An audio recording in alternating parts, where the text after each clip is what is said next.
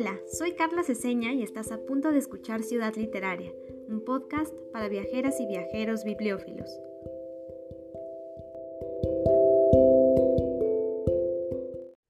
La bibliomancia funciona o pareciera funcionar porque no podemos evitar ver la mano de Dios detrás del azar. Se manifiesta en el momento del hallazgo, en la parte de atrás de la librería, cuando tu mano saca un curioso volumen con una curiosa portada y te dices a ti mismo, sí, esto es lo próximo que voy a leer. No importa cuál sea el libro, es el que te sedujo el ojo, o quizás el que te sedujo la mano. La visita ideal a la librería, la visita perfecta, insuperable, que jamás podría existir en este mundo, funciona del siguiente modo. Encuentro la tienda paseando por una de las calles estrechas de una ciudad que no he visitado antes. Entro y solo hay un libro. Solo uno. Está colocado sobre una mesa y exhibe una cubierta sobria y sencilla. Ni siquiera se alcanza a discernir el título. Lo compro y me cuenta todos los secretos del universo. Esto fue un fragmento de Desconocido, Desconocido, las librerías y el placer de encontrar lo que no estabas buscando, un ensayo de Mark Forsyth traducido por Vicente Lane. Me encanta el título de este ensayo porque precisamente hace referencia a una de mis partes favoritas de las librerías de viejo, es decir, tener un hallazgo inesperado. Y estoy muy feliz porque hoy me acompaña Sergio Núñez, quien por más de 10 años ha sido un auténtico y muy querido librero anticuario y actualmente codirige Librero en Andanzas, un lugar que está lleno de sorpresas para todos aquellos que aman los libros. Bienvenido Sergio y muchas gracias por acompañarnos hoy. Hola, muchas gracias a ti y es un honor estar aquí. Ay, al contrario, siempre me alegra demasiado platicar con las personas que se dedican a los libros. Ya saben por aquí en Ciudad Literaria cómo los admiro. Entonces, espero que sea una charla que les guste, que disfruten, que aprendan muchísimo. Y para comenzar, pues me gustaría que antes que nada nos cuentes tu propia experiencia. Sergio, platícanos cómo descubriste el oficio de librero y por qué decidiste eh, seguir este camino de los libros. Pues fue un poco circunstancial de inicio sí me agradaban mucho pues, los libros. en mi casa va a sonar un poco feo, pero el único que sabía leer de la familia era mi papá. Entonces los familiares le regalaban libros y en mi casa había muchos libros, o al menos eso pensaba en su momento. Tenía como unos 500 libros mi papá y eso ya me acercó un poco a, los libros. Eh, tuve la fortuna de que algunos profesores, sobre todo en la secundaria, me acercaron un poco a la literatura pero ya directamente a, dedicarme a esto de los libros, yo iba a pedir trabajo y caminaba por Miguel Ángel de Quevedo. Ahí vi un anuncio que se solicitaba empleado. Todavía no le ponían este, aprendiz de librería. Eh, y era la Torre de Viejo, ahí sobre Miguel Ángel de Quevedo, frente al Parque Tagle. Hice mis cuatro pruebas, en ese momento hacían cuatro pruebas y afortunadamente me quedé. Eh, ahí eh, duré alrededor de siete años entre, en la librería Torre de Viejo, cuando todavía eran socios tres de los López Casillas, Mercurio, eh, Juan y Leonardo, en paz descanse. también estuve en la Novo y ayudé, ayudé en la apertura de Aguizote y el mercader de libros en el centro. Entonces ese fue mi inicio. aprendí, se puede decir, con los mejores, con los que tenían ya bastante tiempo en el oficio. Eh, estos libreros que son dueños de las librerías de Donceles y que tal vez sin quererlo, pero eh, se aprende mucho, mucho de ellos. No es que ellos se te acerquen y te expliquen, mira, este libro vale por esto, pero eh, con el trabajo continuo, pues uno va aprendiendo y con los regaños también. A la hora de, de comprar, de acomodar, ellos te van dando las pautas y por ese medio aprendí. Después me independicé y eh, estuve, tuve un local eh, a un costado de la Biblioteca México, también un lugar emblemático de libros. Eh, ahí estuve un par de años hasta que llegó la oportunidad y me asocié. mi socio se llama Josué González. Él sabía cómo conseguir mucho material, muchos libros. Y lo mío, modestia aparte, era poder venderlos, poderlos colocar con los con los lectores. Nos asociamos y es como fundamos Librero en Andanzas. Ay, muy bien, suena increíbles. Es un camino también un poco largo, ¿no? Porque justo creo que no hay como una universidad de libreros o algo que te instruya un poquito, como dices, es un poco con la experiencia. Y me da mucho gusto también que al final del camino pues hayas podido asociarte y tener esta librería que me parece increíble. Entonces, platícanos pues de dónde viene el nombre, qué tipo de acervo tienen y todo lo que tú quieras para también que quienes nos escuchan se animen a visitarlos. pues el nombre lo, lo puso mi, mi socio, Josué González. Eh, si te fijas, las iniciales dicen LEA, librero en andanzas. Y él, en primera instancia, el nombre lo quería poner en inglés y terminó eh, manejándolo, manejándolo en español y dice librero en andanzas. Y lo que buscábamos era mover el libro. Eh, nuestro lema es llevando libros a todas partes. Eso es lo que queríamos. Eh, adquirir bibliotecas diariamente y desplazarlas eh, pues hacia toda la República y actualmente pues se puede decir que a, todo el mundo. Ese fue el, el sueño o la decisión de, desde el inicio y que se manejara como, como una empresa. Eh, aprendí bastante con los López Casillas, eh, tanto de sus aciertos como de sus errores, y en base a eso y a que mi socio se especializa en marketing, es como hemos eh, podido llevar a bien esta, esta empresa. Ahora, eh, pues ya no solo tenemos sede en la Ciudad de México, sino estamos en el estado de, en el estado de México, en Hidalgo y en Guadalajara, Jalisco. Está maravilloso y creo que aquí mencionas algo muy importante que justamente es algo que yo he notado porque también eh, pues sé que el marketing es necesario para que este tipo de proyectos sobrevivan y a veces romantizamos mucho el oficio y siento que la gente, por ejemplo, antes de pandemia no se quería meter a las redes sociales, había librerías que no tenían incluso un sitio web y estas cuestiones. Entonces también me gustaría que platicáramos eh, sobre estos temas, ¿no? ¿Qué ha sido como lo difícil, lo complicado de entrarle a este mundo? Y bueno, platícanos ahí con, con su experiencia, pues cómo manejan esta idea de seguir amando el oficio y seguir disfrutando lo que haces, pero considerando que para sobrevivir, pues tienes que vender. Así es, y la pandemia fue un gran maestro. Justo cuando, hace varios años, la forma eh, romantizada en que se manejaban los libreros es eh, estas librerías de viejo, sobre todo en la calle Donceles, después pasó al sur, hablando de la Ciudad de México, porque Sí. también Guadalajara tiene su calle, pero bueno, ya ese es de otro tema. Eh, lo ideal o lo que más se manejaba era que eh, los libreros tuvieran una librería física ellos mismos la atendieran, llegara el cliente y eh, pues sí, se les recomendara, se platicara sobre el tema.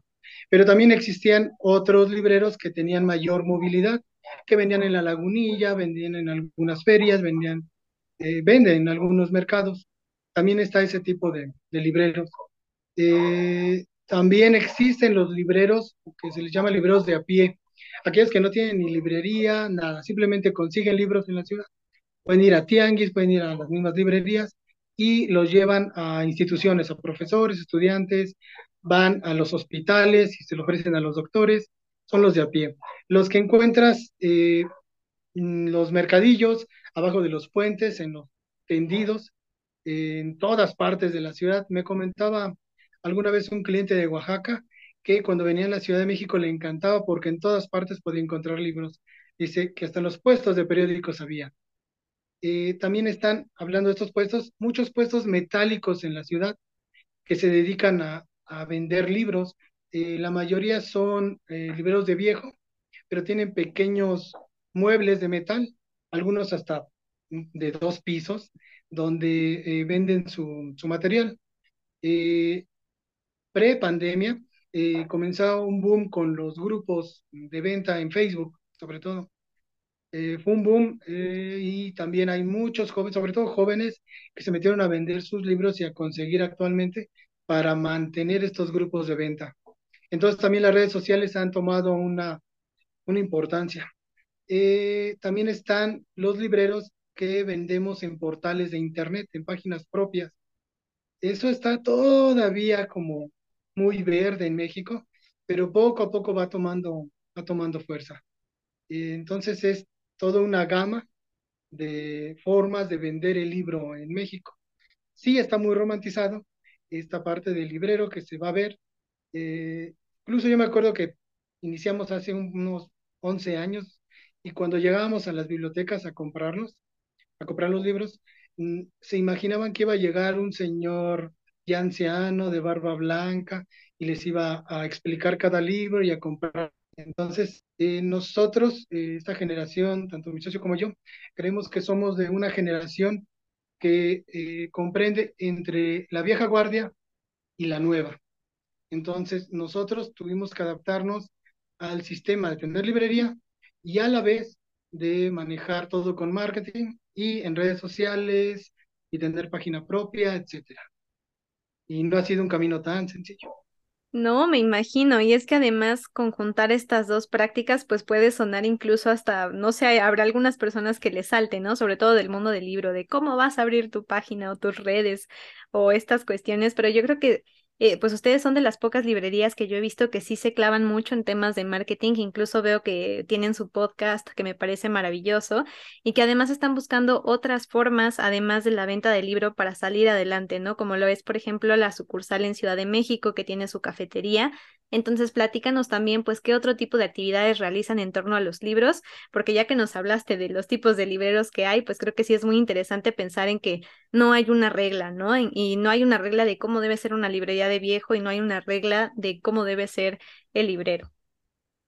Sí, eh, no hay una regla y, e incluso a pesar de tener una librería física, en cada estado es distinto.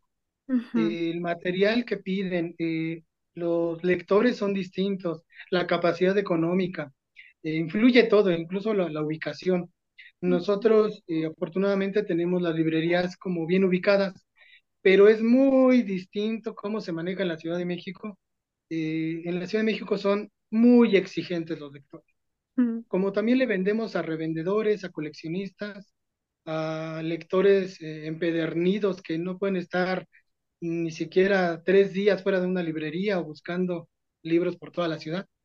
Entonces son muy exigentes. Tenemos que dar un abasto continuo a la librería y además mm. tener como un precio adecuado para que se acerquen, porque la oferta es, es demasiada aquí en la capital. En Guadalajara es un poco distinto. No hay tanto libro, pero también hay muy buenos lectores, grandes lectores. Mm. Entonces buscan cosas un poco más complicadas, son sobre todo estudiantes, profesores, investigadores. Además, pues se puede decir que la capital del, la capital del libro, ¿no? Eh, fue el año pasado la ciudad de, sí. nominada por la UNESCO, ¿no? en ese año sobre el libro.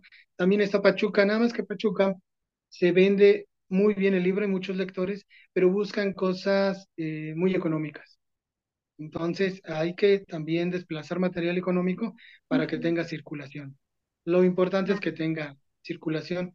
Recientemente eh, leí un libro de, de Calazo que eh, menciona que las librerías deben de tener un punto, un lugar donde sentarse para poder hojear cómodamente el libro.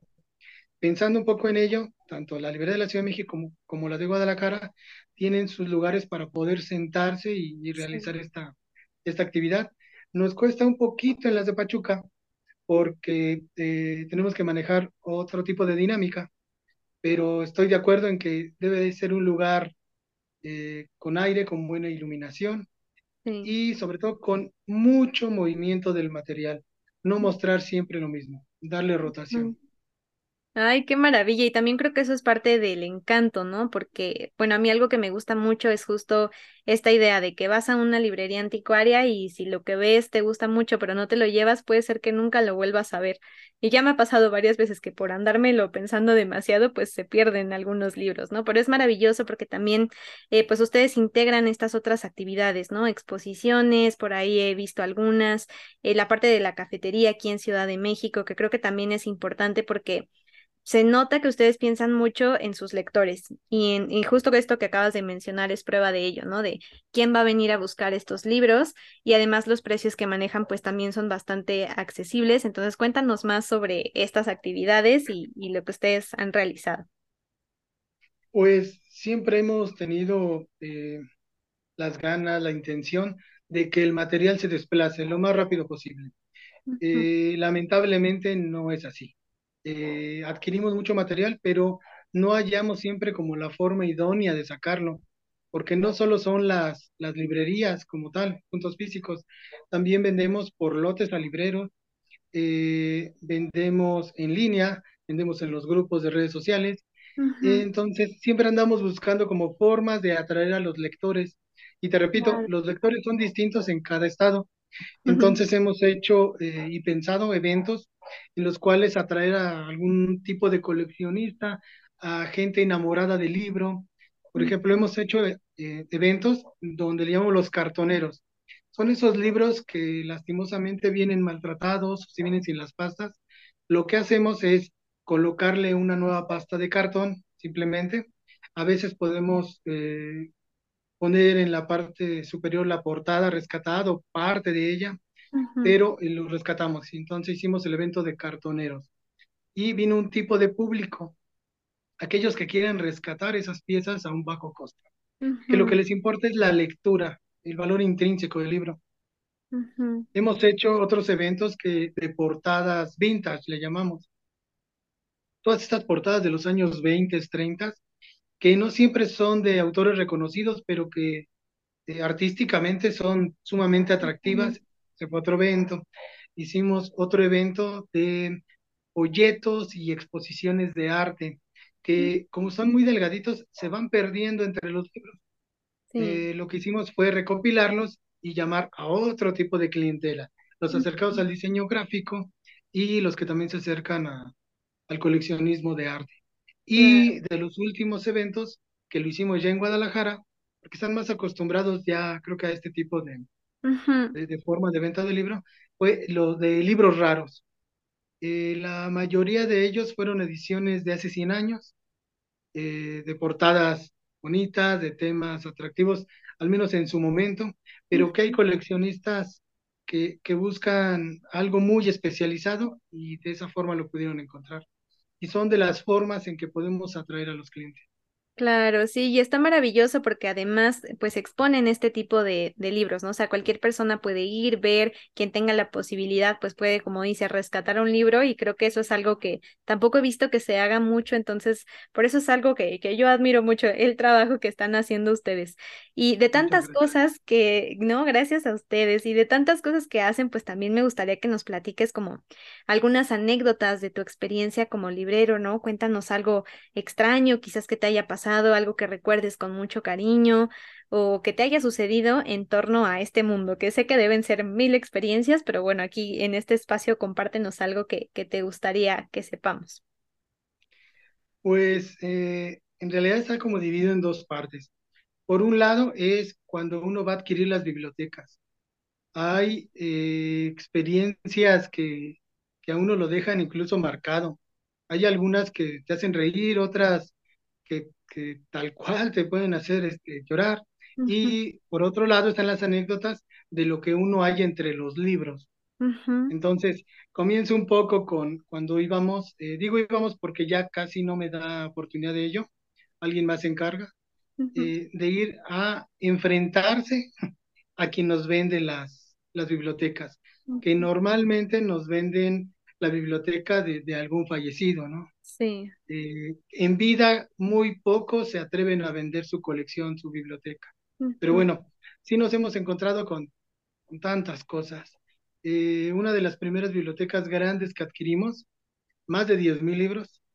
Eh, bueno, mm, para no ser el cuento largo, fuimos, calculé más o menos la biblioteca como 10 veces más de lo que, eh, de lo que teníamos nosotros de efectivo, digamos.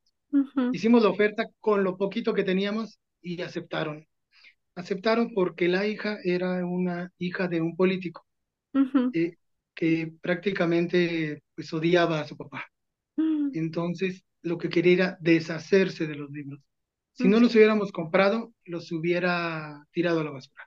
Guau. Y hubiera sido pues, bastante triste. Pero lo curioso, aquí va. eh, adquirimos esa biblioteca y otra el siguiente día, fueron como dos juntas. Eh, tuvo un costo de algunos miles de pesos. Lo curioso es que en uno de los libros venía exactamente la cantidad de dinero que nosotros habíamos pagado por ambas bibliotecas. Mm. Entonces, eh, a, a esta ex dueño eh, de la biblioteca le llamamos el padrino. Entonces, como Wow. gracias a, a él eh, pudimos, fue nuestra primera biblioteca grande, gracias a él pudimos comenzar la empresa que Soy Librero en Andanza. Ay, Aprovechamos bastante bien la biblioteca. Eh, esa es una, pero en realidad eh, otra un poco triste ahora es cuando tuve la oportunidad de ir a algunas casas donde las personas que habitaban estaban pues, prácticamente abandonadas de sí mismas, en el que quien realmente habitaba la casa eran los gatos o los perros. mm, Eh, el lugar olvidado totalmente. E incluso fui a, a una también por el sur de la ciudad, que eh, la señora eh, estaba olvidada, pues olvidada de sí misma, había fallecido su esposo y ella ya llevaba 10 años que nunca había levantado ni limpiado nada de, de su, de su departamento.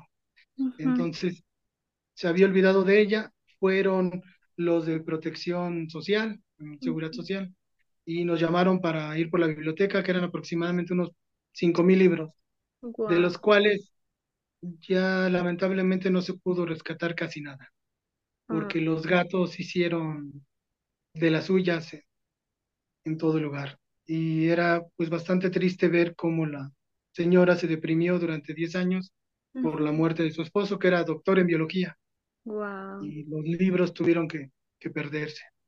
Y ah, así, pues son muchas. En alguna eh, ocasión fuimos a otra donde tuvieron que quitar los listones amarillos que pone la policía mm, porque habían asesinado al dueño de la biblioteca en su biblioteca. mm, Al parecer, pues un lío de faldas, quien nos abrió fue el, el hermano y eh, al llegar pues había incluso manchas de sangre en la alfombra de la biblioteca.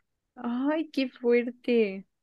Entonces, esos, esas son tres experiencias, pero la verdad son, son bastantes, ¿no? Sí. Ahora, dentro de lo que uno encuentra en los libros, pues es, es innumerable, ¿no? Desde cartas eh, de personajes famosos, eh, no sé, cartas de Octavio Paz a Elena Poniatowska, desde un hotel parisino antes de irse a la India. Eh, Pues es que es, es innumerable, ¿no?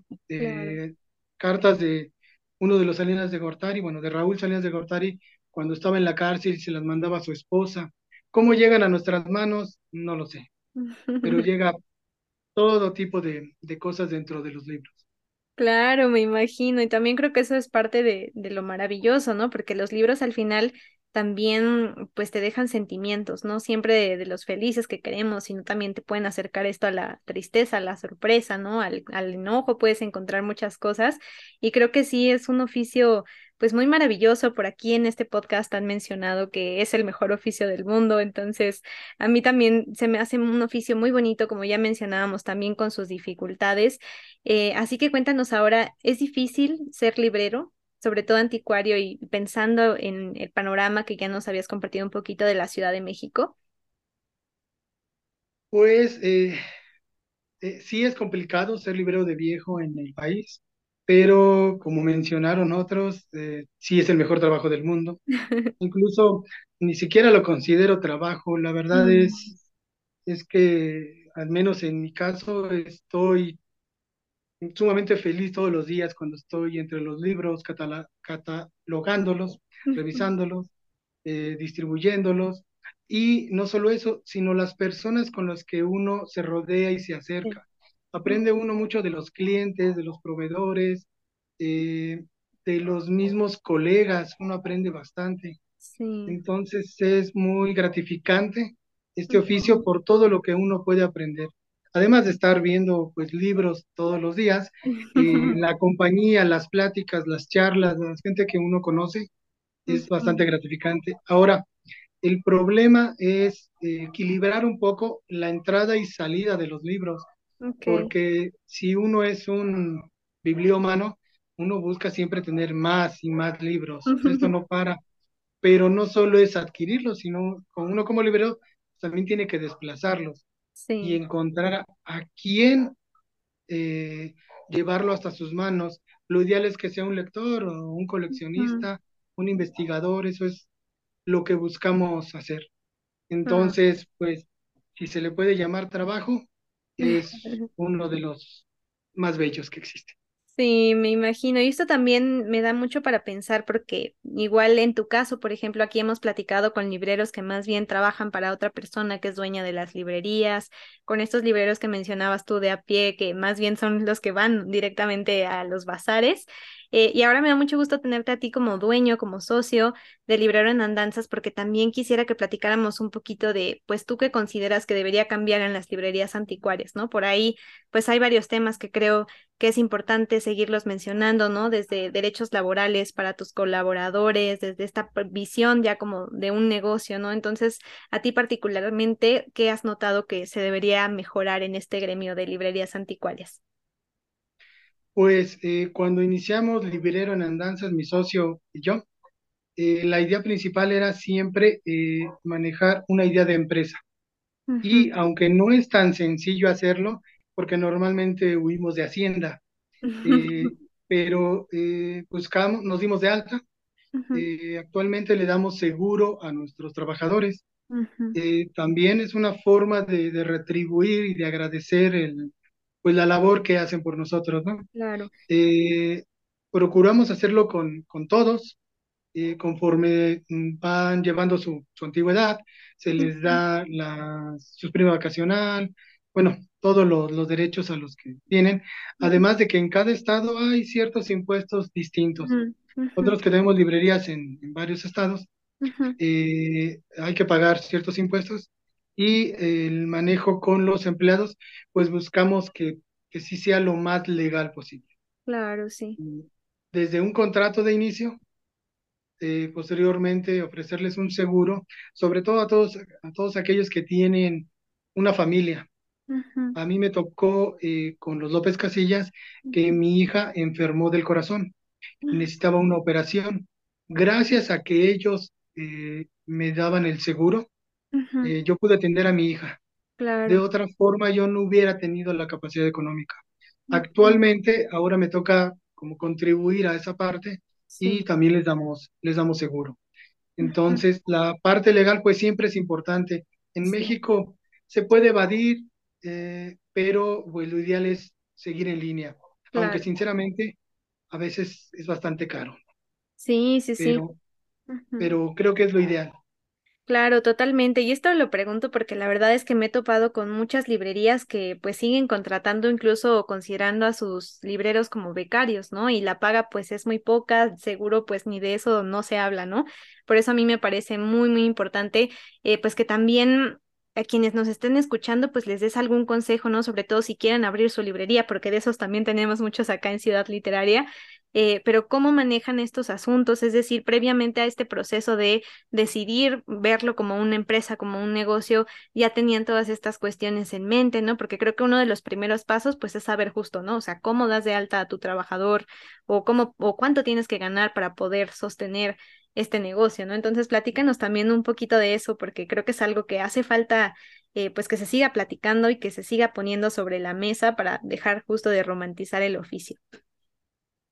Sí, incluso nosotros llegamos a pensar en, en hacer algún diplomado para libreros, bueno, para libreros de viejo, en el cual sí está esta parte romántica de adquirir el libro y venderlo tener una ganancia de ello, vivir de ello, pero eh, implica muchas cosas alrededor, Sí. desde buscar una renta, un lugar donde venderlos, qué tipo de librero se va a meter, qué, eh, cuál es el target, cuáles las personas a las que va dirigido. Eh, repito, la ubicación. Ahora, eh, si uno tiene la capacidad de atenderlo uno, si no la tiene, hay que emplear a alguien Sí. qué condiciones debe de cumplir esta persona, este alguien que va a apoyar y cómo se le pueden respetar legalmente las cosas. Entonces, cuando se abre un local, también investigar cuáles son los impuestos que se tienen pa- que pagar en cada estado, eh, considerar que la renta puede aumentar cada año, depende quién, quién realice la renta. ujú, Eh, ¿a quién va dirigido? Por eso la ubicación. Eh, el em- darse de alta en Hacienda actualmente es muy sencillo ujú. eh, de- declarar los impuestos no tanto. para ello se tiene que buscar a, a un especialista. Entonces, todos esos cargos van sumando Ujú, para, eh, para hacer que esto sea un negocio, pues sí implica eh, saber un poco de administración, de marketing, de leyes, y la otra es aventurarse a hacerlo bien, ¿no? Entonces, si alguien quiere eh, iniciar esto de ser librero de viejo y poner un local, pues va a tener que entender todo esto y además entender que por sí sola una librería mantenerla es muy difícil.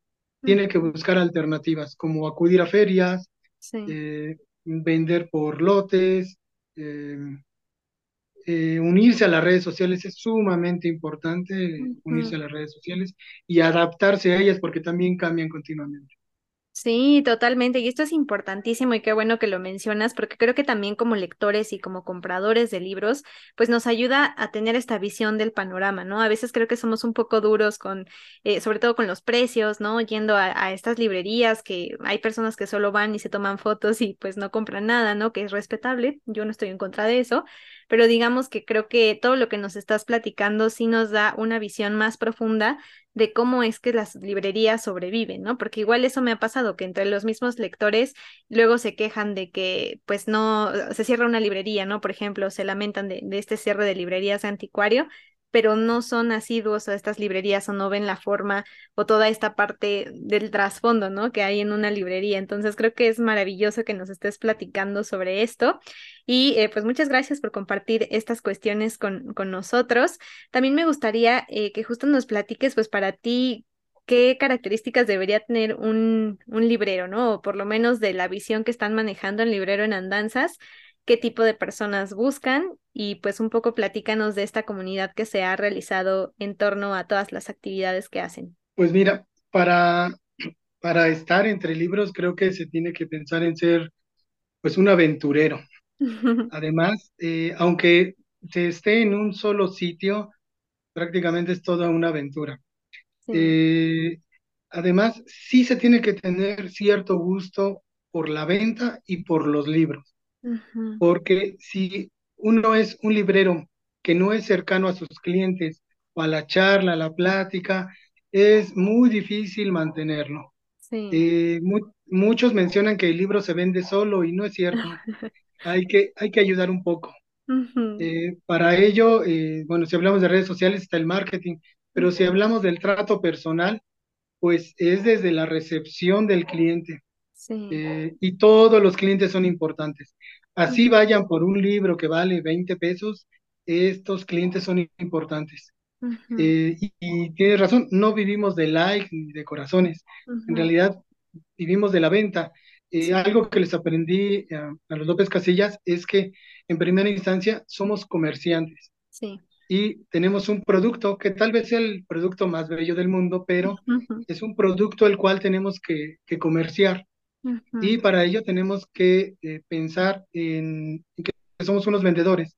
ujú, Quien trabaja con nosotros, depende del perfil al cual vaya a entrar, pero buscamos que sean esencialmente vendedores y que les gusten los libros, ujú, pero que les gusten um, y que los respeten. También Sí. hay que darles cierto respeto, porque he notado que en algunas librerías eh, avientan los libros o en Ujú, algunos puntos de venta. Entonces, el libro se tiene que tratar con respeto. También a los lectores hay que tratarlos con mucho respeto. No hacer una diferenciación porque a uno le gusta un perfil u otro, porque a uno solo quiera cosas económicas y otro caras, o alguien quiera superación personal y otro libro técnico, no. Sí, sí, sí. Creo que todos los clientes deben ser eh, respetados y bien atendidos. Mm, Entonces, ya concreto en lo que me solicitaste, es que eh, nosotros buscamos a gente que sea vendedora y que les gusten los libros. Es, mm. es esencialmente lo que buscamos. Ay, está maravilloso. Ojalá todos tuvieran esa, esas ganas de hacer las cosas bien, porque sí, creo que hay mucha gente que le encantaría, ¿no? Meterse en el oficio, trabajar en librerías, poner incluso su propia librería, que aunque ya hay mucha oferta aquí, como mencionabas hace ratito, en la Ciudad de México, yo creo que todas tienen su propia esencia, su propio toque y las cosas que puedan hacer, sus actividades, ¿no? Las cosas complementarias, incluso el contenido en las redes, pues puede ser muy diferente y mientras más haya mejor. Entonces, muchas gracias por compartir todas estas cosas con nosotros. Cuéntanos dónde podemos encontrarlos también, por si alguien quiere escuchar el podcast o ver qué tipo de libros tienen, no sé si tengan catálogo en línea, eh, qué grupos también han iniciado en las redes sociales, porque esos a mí me encantan, me parece que son muy maravillosos. Entonces, cuéntanos también sobre esto, por favor. Pues eh, hemos pasado por varias formas de, de venta de libros, muchas eh, pues las hemos quebrado, han cerrado, muchos puestos metálicos los hemos tenido que cerrar, algunas librerías también las hemos tenido que cerrar, no es tan sencillo. Entonces, ahora ya estamos un poco más adaptados y eh, tenemos cuatro librerías físicas, una en Guadalajara, en la colonia americana, eh, muy cerca de la rectoría de la Universidad de Guadalajara. Eh, tenemos dos en Pachuca, una a un costado de la Universidad Autónoma del Estado de Hidalgo y la otra en el centro, en Avenida Juárez, frente al Tuzobús y la Ciudad de México en la colonia Roma Sur. En la última callecita de la Roma, antes de llegar al viaducto, ahí está. Estas son librerías físicas y donde encuentra todo tipo de material. Tenemos dos catálogos en línea, uno se llama peri- pericobooks.com y el otro donde tenemos un acervo un poco más seleccionado para bibliófilos es eh, librosdoctorsamano.com. Y también tenemos dos grupos, uno eh, que le llamamos para lectores, donde metemos todo tipo de literatura, pero todo tipo, eh, se llama Book Dealer. Y el otro, eh, el nombre no tiene nada que ver con lo que se dedica, pero se llama Arcadio el Trepidante y está especializado en libros de historia de México o todo lo relativo a México, que uno como librero en México, lo que más se vende en las librerías en general es literatura, pero después de ello es historia de México. Por mm. ello decidimos hacer un grupo especializado en, en, esta- en estos temas. Además de que continuamente acudimos a ferias, hacemos eventos y eh, pues nada más. No, está maravilloso, me parece demasiado. Vamos a colocar también los enlaces en la descripción de este episodio para que quien quiera unirse a alguno de estos grupos pues tenga la oportunidad de explorar su catálogo. Y pues ahora sí, para ir cerrando este gran episodio que me ha encantado, platícanos por favor eh, o recomiéndanos más bien un libro sobre libreros o bibliofilia o librerías y también un sitio literario que puede ser en la Ciudad de México o en cualquier parte del mundo. Pues libros de, sobre libros. Hay uno en particular, en particular de un autor checo que se llama Boumil Raval. Eh, se llama Una soledad demasiado ruidosa. Si uno ve la portada de la, eh, editorial Debate, de las primeras que salieron, aparece la pintura de un hombre sentado en un banquito que está abrazando una pila de libros. Eh, la imagen es a color y es muy bonita. Es una novela de entreguerras, una novela checa, y entre otras cosas habla del amor por los libros. Eh, él, eh, lamentablemente, en la novela, tiene que desha- deshacerse de esos libros porque eh, los tienen que ocupar como papel. Entonces, pues de, de tan, tantas dificultades que pasaron en Europa, pues muchos se deshacen de sus libros. Entonces, él habla hasta de la forma en que tiene que hacer las pilas, cómo las decora con una imagen de Klim hasta arriba, eh, cómo, cómo le da forma a las pacas, que casi llora él cuando se tienen que destruir. Además de que por su oficio él se va haciendo de libros y tiene, menciona en la novela, cerca de dos toneladas arriba de su cama, porque no hay más espacio, ¿no? Entonces es, es una novela como de, de amor al libro y Mm, también de, de amor a la vida. Ese es uno, y el otro puede ser un clásico que es Auto de Fe, que, bueno, ese ya es mucho más conocido, eh, habla sobre un bibliófilo. Ok, perfecto. Están increíbles tus recomendaciones. Las voy a buscar porque el primero no lo había escuchado y tiene mucho potencial para, para estar en el club de lectura del próximo año. Entonces, mil gracias, mil gracias por esta recomendación y no se te olvide tu espacio literario. Pues de espacios literarios tengo como dos predilectos. Uno es la Biblioteca México. Eh, cuando en mi época de estudiante era un punto en el cual eh, me podía perder por horas ah, ah, dentro de la Biblioteca México. Eh, sé que en los últimos años eh, agregaron, añadieron unas librerías, las de Monsiváis, las de Castro Leñero, y que es un lugar maravilloso. Pero en general, ya el lugar es excelente, además del acervo que tiene, y que uno se puede pasar horas ahí pues leyendo. recuerdo que llegaba en las mañanas, leía un rato, salía a comer y volvía a entrar y hasta que me despidieran. Y otro lugar que a mí me gusta mucho, eh, actualmente creo que ha bajado un poco el ambiente, ha cambiado un poco, pero aún así me sigue agradando, es la librería Rosario Castellano, mm. la que está en la Condesa. Me gusta porque es amplia, porque tiene un café, porque tiene lugar, unos sillones que tú puedes tomar el libro y, prácticamente leerlo ahí y, ya después pagarlo. Tiene un cine, es un lugar sumamente agradable y bien diseñado. Esos son como mis puntos eh, de libros que más me, me agradan de la ciudad. Ay, están increíbles, muchísimas gracias. Sin duda también están súper recomendados. Ya saben que igual en la descripción del episodio les vamos a dejar para que no se les olvide y lo sigan agregando a su lista de espacios librescos acá en la Ciudad de México. Y pues con esto cerramos este episodio que de verdad me encantó, fue una plática preciosa. Espero que pues más adelante podamos seguir colaborando en otras actividades, Sergio. Y muchas, muchas gracias por compartir este ratito con nosotros. No, muchas gracias por la invitación y espero no haberlos aburrido mucho.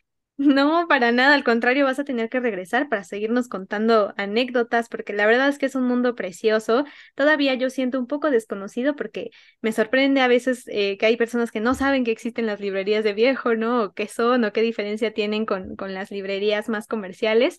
Entonces, muchas gracias por estar aquí. Y gracias también a quienes nos estuvieron escuchando. Recuerden que ya está publicado el calendario de paseos literarios acá en la Ciudad de México, entonces lo pueden consultar también en la descripción del episodio. Y pues así nos despedimos una vez más. Nos escuchamos en el próximo episodio de Ciudad Literaria.